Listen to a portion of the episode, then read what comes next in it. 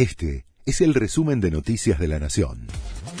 La Nación presenta los títulos del miércoles 21 de febrero de 2024. Paro de trenes en todo el país.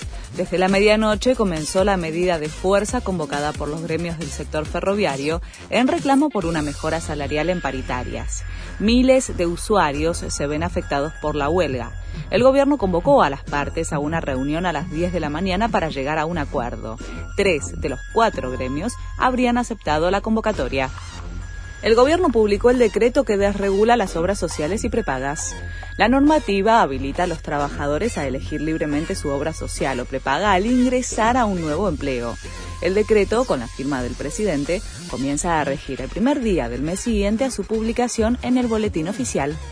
Llega al país la subdirectora gerente del FMI, se reunirá con funcionarios del gobierno para analizar la marcha de la economía.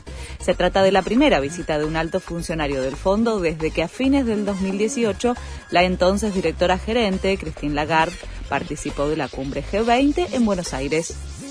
Confirman que el partido de Bukele va a dominar el Congreso en El Salvador.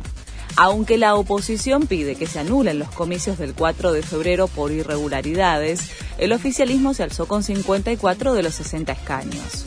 El resultado fue confirmado por el Tribunal Electoral. La nueva legislatura comenzará a funcionar a partir del 1 de mayo. Comienza una nueva temporada de la MLS en Estados Unidos. El partido inaugural de la liga tendrá a Messi como principal atracción. Inter Miami recibe a Real Salt Lake desde las 22 hora argentina.